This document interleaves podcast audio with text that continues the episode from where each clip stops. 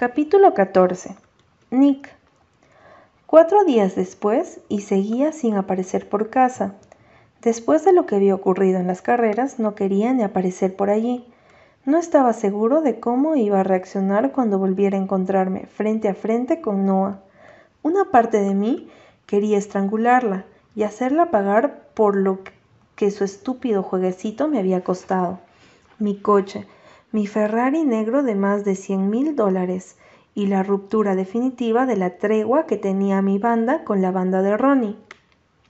El muy hijo de puta nos había disparado por la espalda. Aún recordaba cómo mi corazón casi se me había salido del pecho al escuchar el disparo y el grito de Noah en el asiento detrás.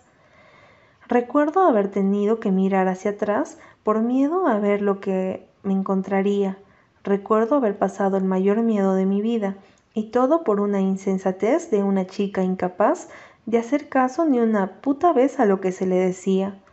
Al verla correr me había sentido completamente impotente. Aún ni siquiera era capaz de explicarme de dónde había sacado aquella habilidad para poder conducir de aquella forma, pero, joder, ¿cómo le había ganado a aquel imbécil? Una parte de mí admiró su forma de correr aquella segunda curva, ni siquiera yo habría tenido los cojones de arriesgarme como ella lo había hecho, lo que también me aclaraba la falta de instinto de supervivencia que tenía, pero lo había hecho genial, había sido impresionante, y por otra parte no podía quitarme de la cabeza el beso que le había dado y las ganas que me recomían por dentro por volver a hacerlo. No podía olvidarme de aquel rostro demasiado atractivo, aquellos labios llenos y dulcemente sabrosos, aquel cuerpo que me volvía loco. Mierda, no podía volver a casa. No sabía cómo iba a actuar, ya que una parte de mí, la más pervertida y la que claramente no pensaba con la cabeza, quería tirarse a esa chica de cabellos rubios y ojos color miel sobre todas las cosas, hacerle de todo y hacerla pagar por haberme hecho perder mi tesoro más preciado. Y la otra, simplemente quería hacerla temer el simple hecho de estar cerca de mí, conseguir que ni se atreviese a respirar demasiado fuerte a mi lado. Pero claro, la primera opción tiraba más que la segunda, y me maldecía por ello. Llevaba cuatro días de fiesta en fiesta, acostándome a las tantas y llevándome con una chica diferente cada noche.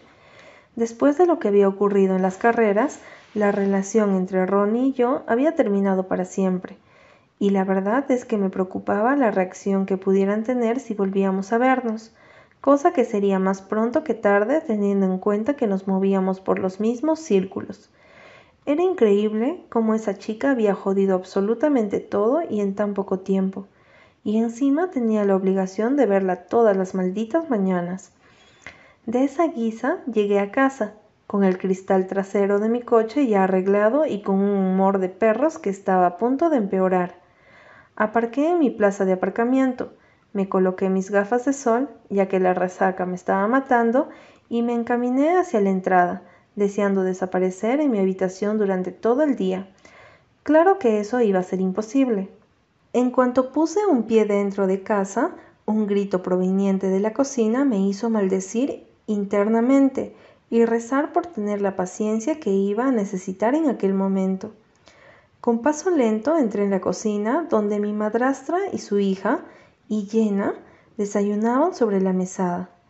Mis ojos se detuvieron unos segundos de más en mi infierno rubio personal. No parecía haberse descompuesto en cuanto entré en la puerta.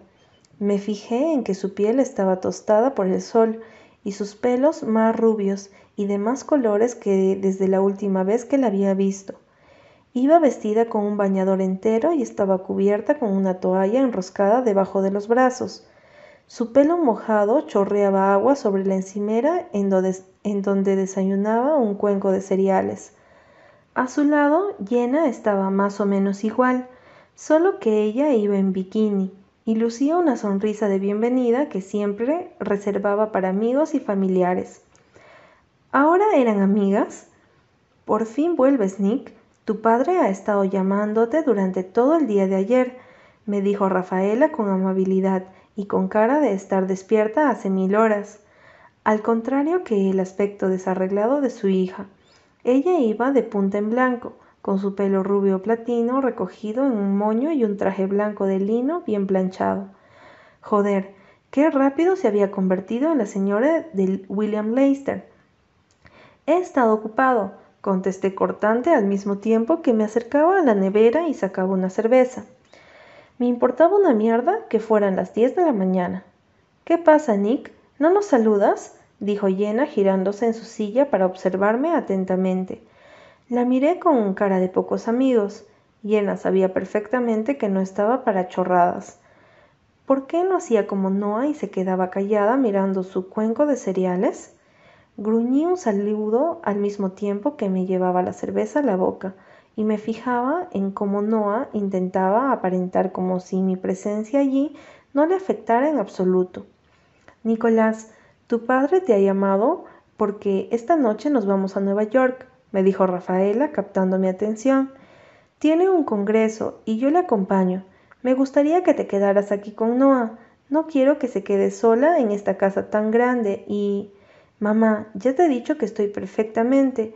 Saltó entonces Noah, fulminándole con la mirada.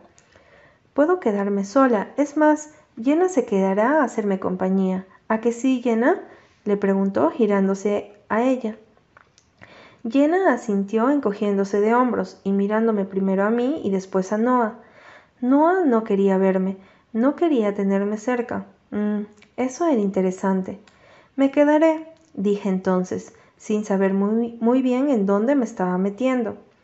Noah dejó a un lado su semblante indiferente para mirarme con sus ojos bien abiertos y con cara de querer estar en cualquier sitio menos allí.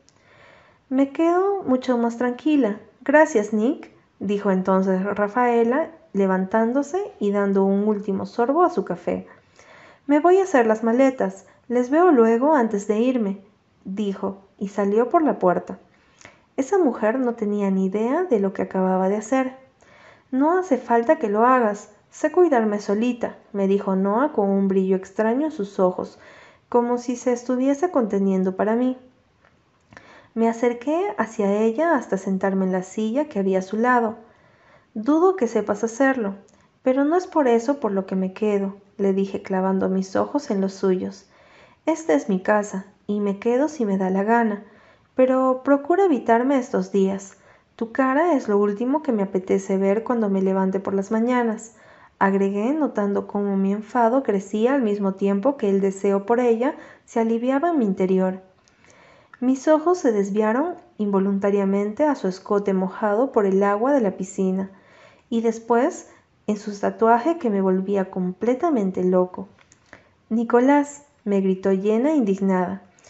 Apenas le presté atención, ya que mis palabras parecían haber causado cierto efecto en mi hermanastra. Se puso de pie y yo hice lo mismo, quedando ambos enfrentados con nuestros cuerpos y miradas.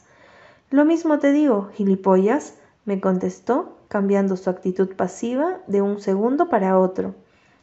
Volvamos al principio en donde yo te ignoro y tú me ignoras, y todos contentos, agregó, manteniéndome la mirada sin problema. Dios, y tanto que me gustaría ignorarla, pero su cuerpo me atraía como un maldito imán. Estaré contento cuando me pagues los cien mil dólares que valía mi Ferrari. Hasta entonces, y si no quieres tener un problema de verdad, procura mantener la boca cerrada y tu persona lejos de cualquier cosa que me pertenezca, le contesté cogiendo mi cerveza y largándome de allí. Noah se había quedado callada otra vez. Estupendo, y eso va por ti, Jenna, le grité a la novia de mi mejor amigo, al mismo tiempo que cerraba la puerta de un portazo.